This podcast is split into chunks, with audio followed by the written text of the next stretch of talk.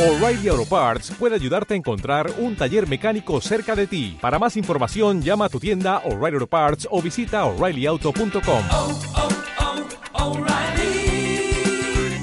oh, Parts.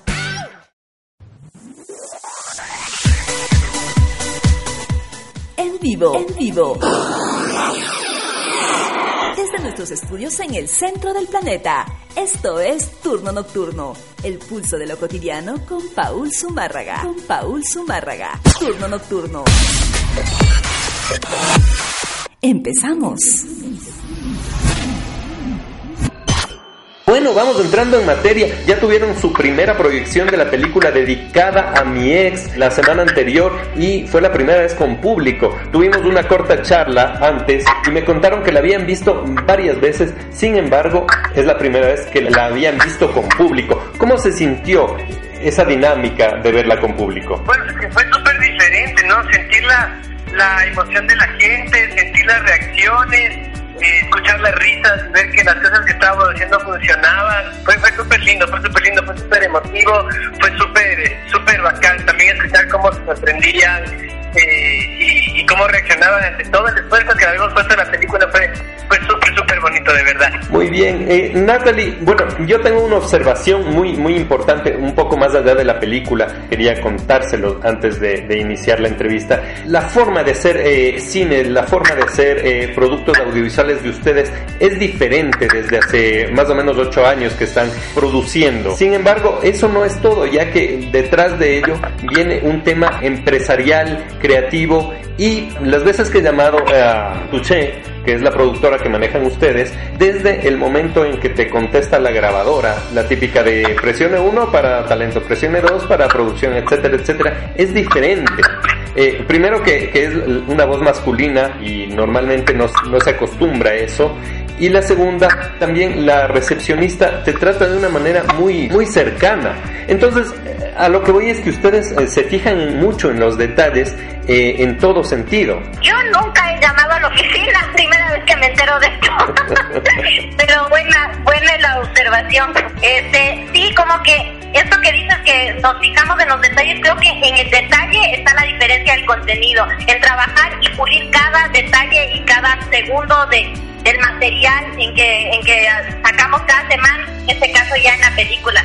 Siempre hay un trabajo y un esfuerzo por, por pulir lo más posible y porque quede cada detalle este diferente y perfecto. Yo creo que esa ha sido la diferencia del contenido de Enchufe con otros contenidos. Y ahora, bueno, la proyección internacional de Enchufe TV quizá no se ha visto por estos lares, una proyección cuando estamos frente a Dedicada a mi ex, vemos las Naciones Unidas Latinoamericanas en la pantalla. Eh, llama mucho la atención y causa una gran satisfacción ver más allá de los actores, que lo hablaremos posteriormente, que son completamente excepcionales y cuando ustedes vayan a ver la película, pues se van a sorprender gratamente. Vemos que hay diferente forma de hablar, dichos, buscar una neutralidad sin llegar a lo, a lo acartonado es diferente y eso se ve en la película. ¿Qué pueden decirme de eso? ¿Qué tan difícil fue este tema de neutralizar sin acartonar los hablados y los dichos y todos los diferentes países que están en ella? Sabes que es una súper buena observación. En realidad, bueno, Enchufe eh, siempre ha sido súper localista. Eh, hay, un, hay, hay, una regla que una vez me enseñó un maestro de dramaturgia que dice que para ser universal hay que pasar por la aldea. Así como lo hizo Murnau, eh, como lo hizo Lorca, que eran súper localistas y por eso es que lograron hacer universales. Eh, entonces lo mismo pasado con Enchufe, siempre ha sido un local, sobre todo bien local a nivel íntimo, es como que eh, contamos las cosas de una manera súper introspectiva eh, y ahí es cuando em, empiezas a encontrar identificación en muchísima gente fuera del país porque nos damos cuenta que somos idénticos. Tenemos la misma mamá en, Colombia, en México, en Perú, el mismo tendero, el mismo vecino y ahí es cuando logramos ser universales, logramos ser eh, parte de una, de una región más grande. Eh, lo mismo pasa en, en, la película. La película, en teoría, parece que no pasa en ningún lugar en específico, pero al mismo tiempo te das cuenta que podría pasar en tu propio barrio. Eh, hay, hay, hay actores, el elenco principal está conformado por actores de Ecuador, Perú, México y Colombia. Y al mismo tiempo no se siente forzado porque nadie, como tú dices, nadie está cartonado en su forma de hablar, nadie está neutralizado en su acento, más bien cada uno tiene su acento, pero pero comparten comparten un mismo objetivo, un mismo objetivo humano sobre todo. Eh, y eso es, eso es algo, es como un macondo, no es como eh, la, la película no es que pase en Quito, no es que pase en Bogotá, no es que pase en Lima, es como un macondo latinoamericano, una inventada, que nos inventamos para poder contar esta historia de cada. Bueno, hablemos un poco del, del elenco. Hay, hay personajes que los hemos visto no solo en, en el mundo de, de lo digital, sino lo hemos visto en la gran pantalla y en series totalmente reconocidas. Hay actores colombianos, hay actores mexicanos, como digo, Naciones Unidas dentro de esto. Y no solo que tenemos a Eugenio Derbez y, nos sorprende verlo mientras graba Dora la Exploradora, mientras está en, películas de gran presupuesto, lo vemos ahí. Pero también tenemos otras estrellas, actores colombianos de toda la vida y que, que nos llama muchísimo la atención esto. Eh, bueno, en realidad, desde que empezamos a escribir la película, pensamos, nos imaginamos en el elenco más importante de Latinoamérica, pensando como si no piensas en llegar a Papa, no llegas a Cardenal. Entonces, fuimos muy ambiciosos con, con pensar en quién podría interpretar estos papeles y gracias a Dios tenemos a todos los papas que nos imaginamos en la película. Es un proyecto con tanto amor que atrajo demasiado talento alrededor. Eh, como dices, hay personas que le dan un valor impresionante a la película. Está Mariana Treviño, el Club de Cuervos, Eugenio Derbez, está Talia Segura, está eh, Jorge Enrique Abello, está Ecuador Marta Ormaza, eh, que Que en paz descanse. tuve la oportunidad de, de, de rodar con ella antes de que Sí, falleciera. sí, sí, lamentable. Es un motor gigante. Entonces, prácticamente, yo, yo creo que es el Avengers de, de Latinoamérica, de todos los, los, los rostros más importantes, no solo del cine y la comedia, sino también del, del Internet, del YouTube, que es el lugar donde crecimos. Están los creadores de contenido más importantes en esta película. Está eh, Luisito Comunica, Whatever Tomorrow, Mox, Yosto, Están todos, están todos, y, y es Sí. lindísimo a- haber, haber hecho un proyecto con tanto talento involucrado. En efecto, están todos. Me, me llama muchísima la atención eh, Biasini Segura porque lo, lo reconocen por películas tan, tan importantes, por ejemplo, para el cine mexicano, como la, la reciente Que culpa tiene el niño, o también en, en El Rey del Valle. Son nuevos talentos que, eh, como ustedes, pues eh, están muy presentes y van marcando el camino para las nuevas generaciones, a pesar de que hablamos de actores con larga trayectoria, pero bastante jóvenes. Claro, sí, sí, sí, yo creo que... No, es, es, es- esta es una ventana además que, que, que nos abre a nosotros también como primera película a, a- a contar la, la- otras historias, otra forma de contar historias más largas. Eh, bueno, Bianchini, como tú dices, ya tiene un montón de películas atrás y para nosotros, para creo que fue un aprendizaje precioso eh, estar al lado de muchísimas personas con muchísima trayectoria y apostándole a todo. Esas personas apostamos, apostaron a todo con nuevos talentos. Están, creo que es el mejor elenco de Ecuador. El elenco principal está, como tú dices, está, ahorita estamos, con Raúl, con Natalie. Eh, tenemos a los mejores de acá y, y- y mezclarlos con lo mejor. Bueno, es, es un sueño, creo yo. Y Ujú. te lo ven pantalla. Raúl, eh, quizá Natalie está por ahí, deseo consultarle si es que desde el inicio la película se iba a llamar eh, como, como se llama actualmente, eh, dedicada a mi ex, porque yo recuerdo que se hablaba mucho en el medio de Rock and Cola como nombre de la película. ¿Cómo fue la gestión eh, o el nacimiento del título de la película? Sí, este, antes se llamaba Rock and Cola, pero era un de trabajo. O sea, cuando escribimos el guion le pusimos ese nombre y obviamente cuando trabajas con ellos como Sony Pictures hay, hay toda una evaluación de cómo debe llamarse la película y entonces creo que nos pidieron muchísimas opciones en con el grupo de guion mandamos muchísimos, muchísimos títulos posibles que tengan que ver con la trama de la película y creo que fue súper acertado el título de cada mix porque ha dado muchísimo tema de conversación. Todo el mundo está hablando de llevar a su ex, atreverse a llevar a su ex al cine a ver esta película. Entonces estamos contentos con el título. Tú interpretas a Felicia, una, Sí. una, una baterista eh, muy, muy excéntrica, muy, muy alocada. ¿Qué tiene que ver contigo, Felicia? Eh, Felicia es súper diferente a mí, en todo sentido. Felicia es como un personaje violento, extremo, intenso. Eh, súper rebelde. Yo soy como súper diferente a ella. Aparte es la baterista, o sea, yo tengo como problemas como para tener el ritmo claro, ni siquiera bailo. Entonces me tocó aprender a tocar, me tocó aprender a escuchar el tiempo de la música, porque la batería es la que lleva el tiempo de toda la canción, de toda la canción. Entonces era, es un instrumento que tiene un peso atrás súper complicado y, y para eso estuve como estudiando batería, aprendí a manejar moto, entonces fue un reto súper interesante y estoy agradecida con este personaje. ¿Tuviste dobles eh, para la moto, para la batería, eh, para, para las caídas? ¿Tuviste alguien que te apoyó en ese sentido? Sí, había, había una doble, sobre todo cuando había escenas, por ejemplo, donde el piso estaba mojado y tenía que salir súper rápido. Eh, ahí llegó una chica que era una doble, porque yo manejaba en las escenas que eran como más suaves, o sea, cuando no había que ir tan rápido. Eh, pero cuando, cuando era despacio, tenía que llevar en baúl, sí, sí manejaba yo misma. Este, y de batería, hubo un par de, eh, sobre todo en la, en la presentación de mi personaje, en esa escena hubo como una doble de manos en una parte. Ya. Pero de ahí en las otras escenas no. Ah. Me tocaba tocar. Y, y yo tengo una duda porque eh, parece que tuvieran dobles en la vida real ustedes, porque mientras el trabajo de Enchufe TV, de los, de los sketches de Enchufe TV, no se detuvo mientras se rodaba el film. Entonces, ¿cómo, cómo podían hacer la- las dos cosas a la vez? Y también, bueno, tienen una cercanía con la publicidad y las entrevistas y, y el trabajo creativo. ¿Tienen un, un doble ustedes en la vida real? no, no, para nada. Lo que pasa es que, bueno, eh, esta se grabó ya hace dos años, ¿no? En el 2017. Entonces, por eso es que tal vez no se dieron cuenta de la ausencia. Además, muchos de los sketches, por la forma de grabar, de producir enchufe, se, se pregraban. Entonces, no es que se graba cada semana. Eh, si se dan cuenta, tal vez en una época del 2017, ya casi al final del año, Natalie y yo no aparecemos tanto en los sketches ni Jorge, porque porque estábamos grabando la película, básicamente, que es más o menos como una, sí, un, un mes más o menos que no estamos mucho ya ahí, por lo que estamos grabando todo este proyecto.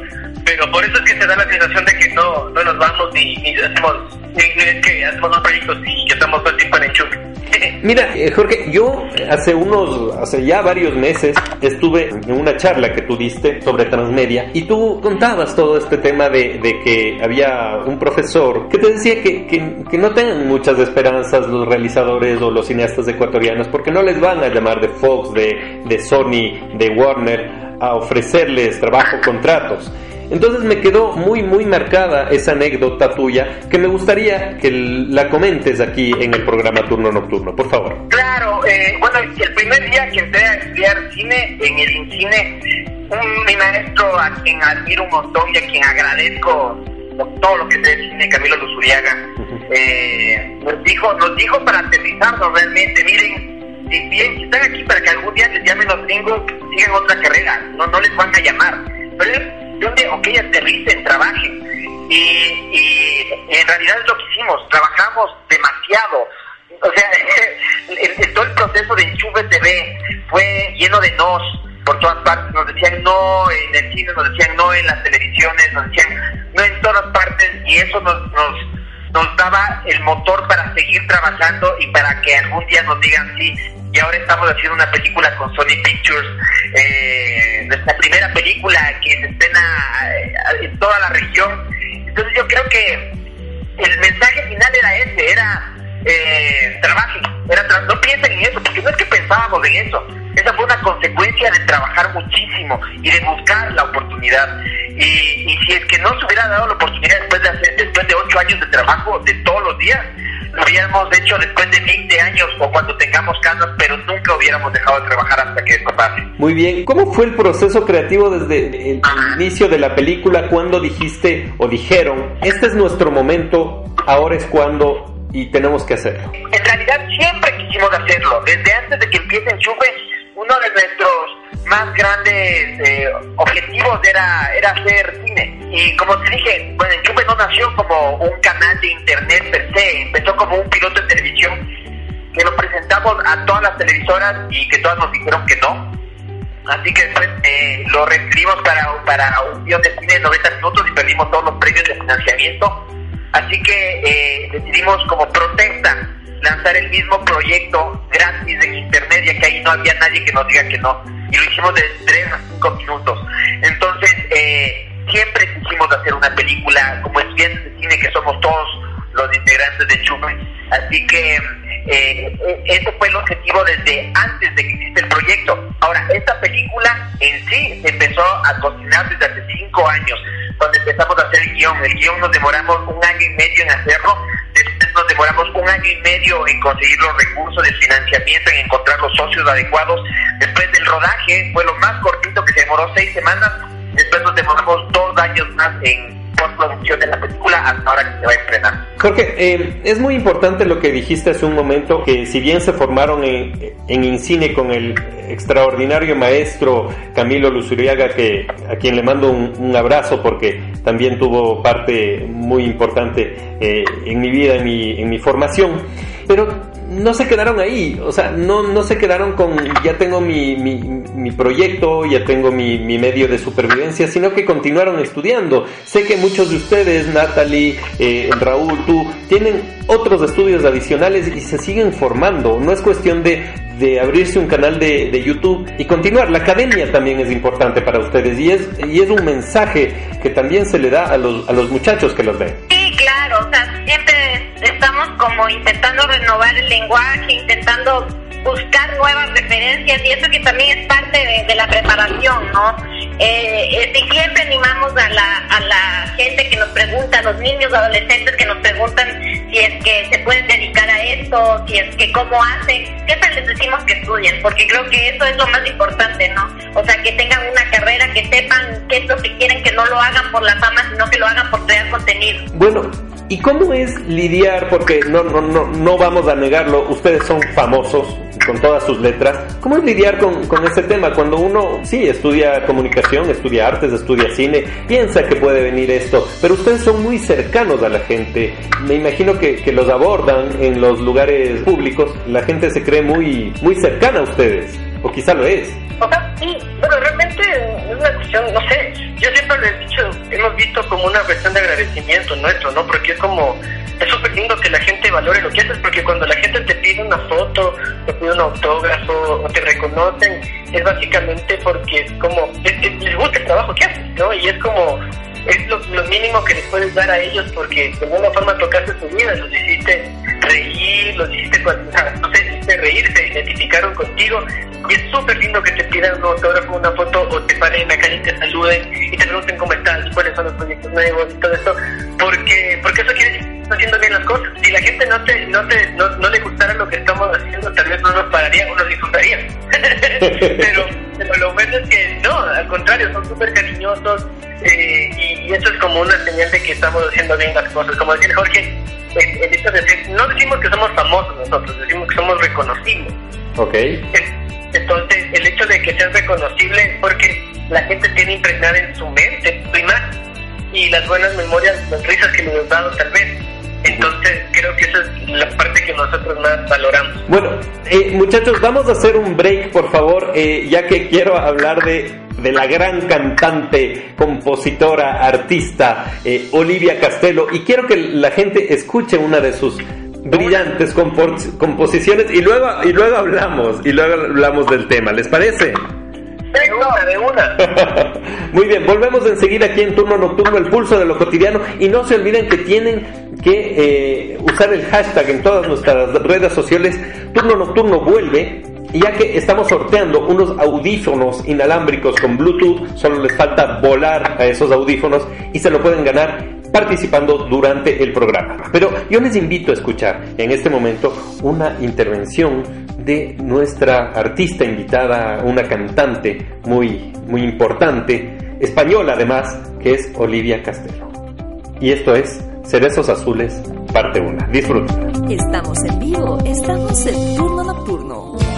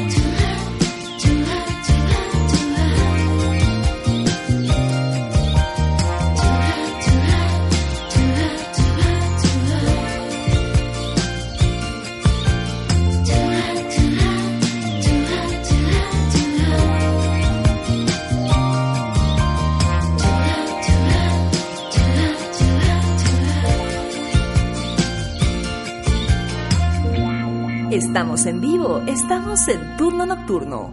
Y esa fue la gran cantante que eh, pone la canción central de la película dedicada a mi ex. Increíble, ¿verdad? Increíble, Raúl. Sí, sí, es súper bacán la canción. Me, me trae muchas cosas del rodaje. bueno, lo que ustedes no saben es que hay un, un huevo de Pascua dentro de, de- de ese tema musical y todos los temas de, de dedicada a mi ex. ¿Se, le- ¿Se lo puede decir, Raúl? Perdón, no te escuché bien. Sí, hay un huevo de Pascua dentro de, de- de esta canción, de estos temas musicales. ¿Y se, se lo puede decir? No sé cuál es, pero mejor no spoilear. Ya, mejor no spoiler. Bueno, Oye, no se puede decir, sí se puede decir, creo. sí se puede decir. Eh, Bueno, es que, porque es un juego de paso que nadie lo va a saber si es que no lo decimos.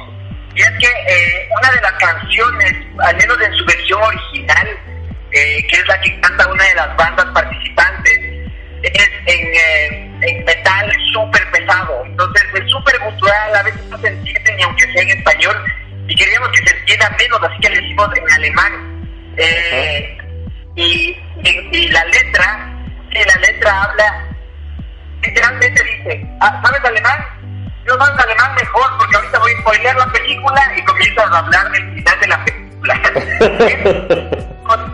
De, la, de la canción de Caos. Eh, que obviamente no, no la vamos a publicar, sino hasta tal vez después, toda la versión completa. Ya. Pero ese, ese era como un juego de Pascua, de Pascua de la película. Bien, de repente a mí me encanta es- estar acá.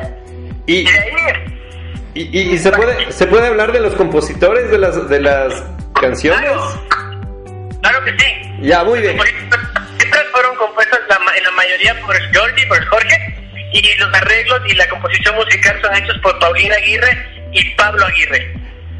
Mira, mira Raúl, yo te, yo te voy a contar algo que, bueno, quizá, quizá por, por inocencia o lo que sea, yo, yo salí a buscar la canción, después de, de ver la película, salí a buscar la canción en Spotify.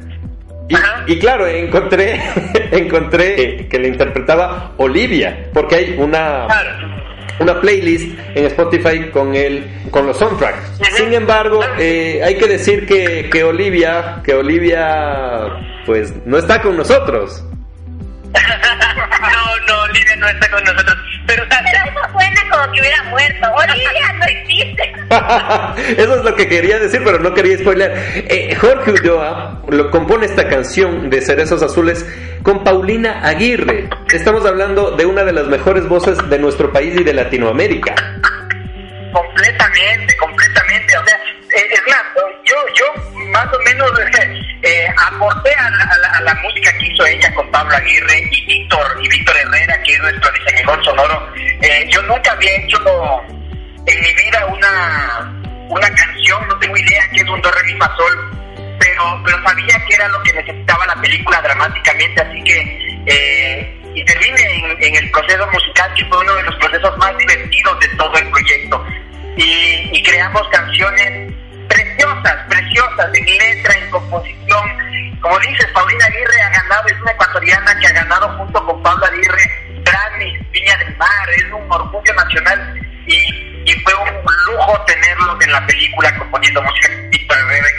Quizá Natalie nos pueda ayudar, o, o Jorge, que quizá hemos, hemos hablado de todo lo positivo que tiene bastante esta película y no lo digo por porque estén ustedes, pero ¿qué creen que, que le faltó o qué podría haber salido diferente?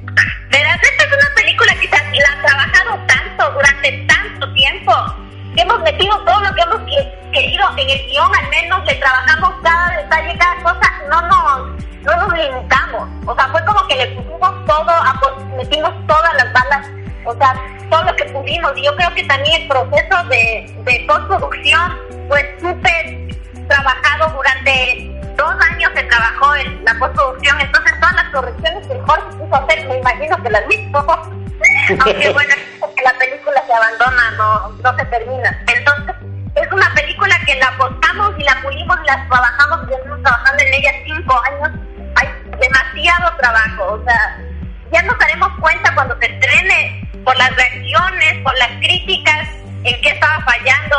son los errores que tenemos que corregir. Pero yo creo que hasta el momento, entonces metimos todo el trabajo y todo el amor del mundo al proyecto. Yo creo que sí, sí se dio todo, se entregó todo. Y ya con el público veremos cómo, qué es lo que tenemos que mejorar para los siguientes proyectos.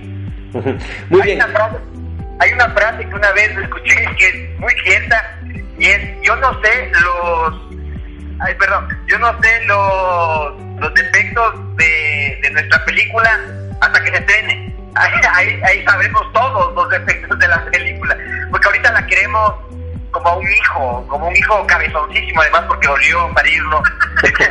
eh, dolió, dolió muchísimo, pero lo, lo amamos como no tienes idea. Bueno, súper gráfica tu comparación, George. ya se ha estrenado en otros países, eh, la crítica ha sido muy buena, realmente buena. Eh, ¿Cuándo la tenemos en Ecuador? Eh, bueno, en realidad eh, lo que lo que pasó en otros países fue funciones de prensa que también ya se hicieron en Ecuador en la que tú, estuviste tú. Eh, y, y la crítica sí fue lindísima, me encantó la reacción. Ha- Había gente que salía llorando de la película y es precioso que la comedia te lleve hacia demasiadas emociones.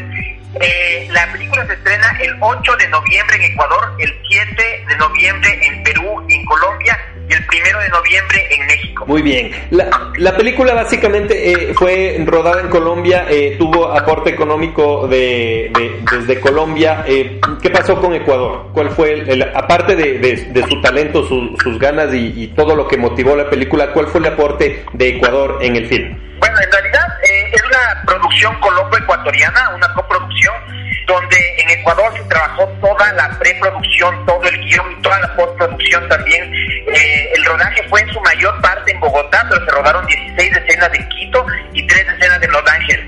¿Por qué se rodó la mayor parte en Bogotá? Y es porque, bueno, es una película colombo-ecuatoriana y Bogotá y Colombia tiene mm, una, una ley de cine bien atractiva, súper atractiva, eh, con incentivos tributarios que te jalan a grabar allá. Entonces yo creo que tal vez esta película sea un- una, una invitación a, legislativa a las leyes de cine del Ecuador para que sea más atractiva para poder rodar acá. Yo quisiera, me muero de ganas por rodar en mi país una película entera, eh, pero hay, hay, pero hay países que tributariamente son más atractivos, entonces hay que, hay que ir allá simplemente por el beneficio de la película. Entonces ojalá eh, con esta película podamos abrir las puertas a esa conversación y que se rueden muchísimas películas, no solo ecuatorianas de Ecuador, sino estadounidenses, colombianas, peruanas, mexicanas. Son razones suficientes para que eh, esto suceda, porque eh, más allá del arte, del romanticismo o, de, o del talento, hay un, un tema comercial, empresarial en, una producción.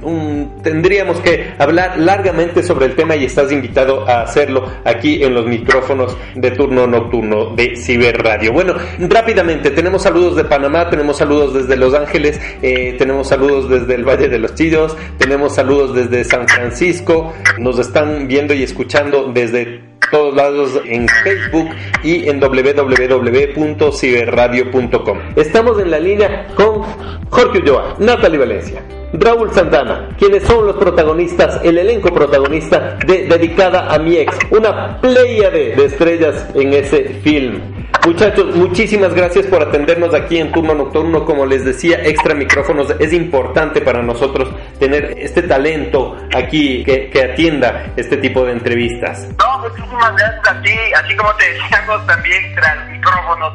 Eh, para nosotros es valiosísimo este espacio que nos estás brindando eh, para que la gente sepa de la película, sepa que existe y los que ya saben que existe, que sepan la historia que hay detrás. No tienes idea cómo valoro y agradezco este, este, este espacio que nos estás dando, es valiosísimo. Muchas gracias a todos, a todos ustedes eh, por tomarnos en cuenta para esta entrevista y a romper las taquillas en noviembre, muchachos. Todos vamos a ir a ver, a pagar nuestra entrada eh, y a ver a Jorge Ulloa, Natalie Valencia, Raúl Santana, todo el elenco de Enchufe TV, eh, Luisito Comunica, eh, va a estar eh, Segura, va a estar eh, Lorna Cepeda, va a estar Carlos Alcántara, Eugenio Derbez y un gran talento técnico, un gran equipo técnico detrás de esta producción, que duró eh, cinco años más o menos en ser, en ser realizada. Sí, es, es- es lo máximo, así que vayan a verla. Está hecho con mucho amor esta película, está, está desbordado toda nuestra pasión y trabajo para, para que vayan al cine y ojalá, ojalá valga la pena todo, todo el trabajo para, para una risa, escuchar una risa suya. Bueno, por último, Natalie, un saludito para los fans que tanto te quieren. Un abrazo muy grande a todos, gracias por vernos, gracias por sostenernos todos estos años, todo el trabajo que tiene esta película es para ustedes. Nos vemos el 1 de, no- el 1 de noviembre en México, el 7 de noviembre en Perú y Colombia y el 8 de noviembre en Ecuador. Vamos a estar escondidos en las salas de cine, espiándoles a ver cómo se ríen. y gracias, gracias por todo el apoyo. Y Enchufe TV sigue siendo chévere. Seguimos siendo chévere. Ahora es, es más chévere por la película. Muy bien, les agradecemos muchísimo eh, por, por, por la deferencia al estar aquí en, en Turno Nocturno. Soy Paul Zumárraga, esto es Turno Nocturno y síganos a través de www.ciberradio.com. Gracias y hasta una próxima oportunidad.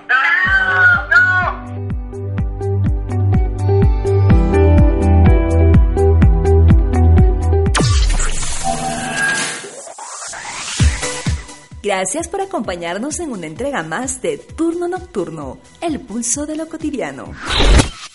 Turno Nocturno, nuestra cita al finalizar la jornada.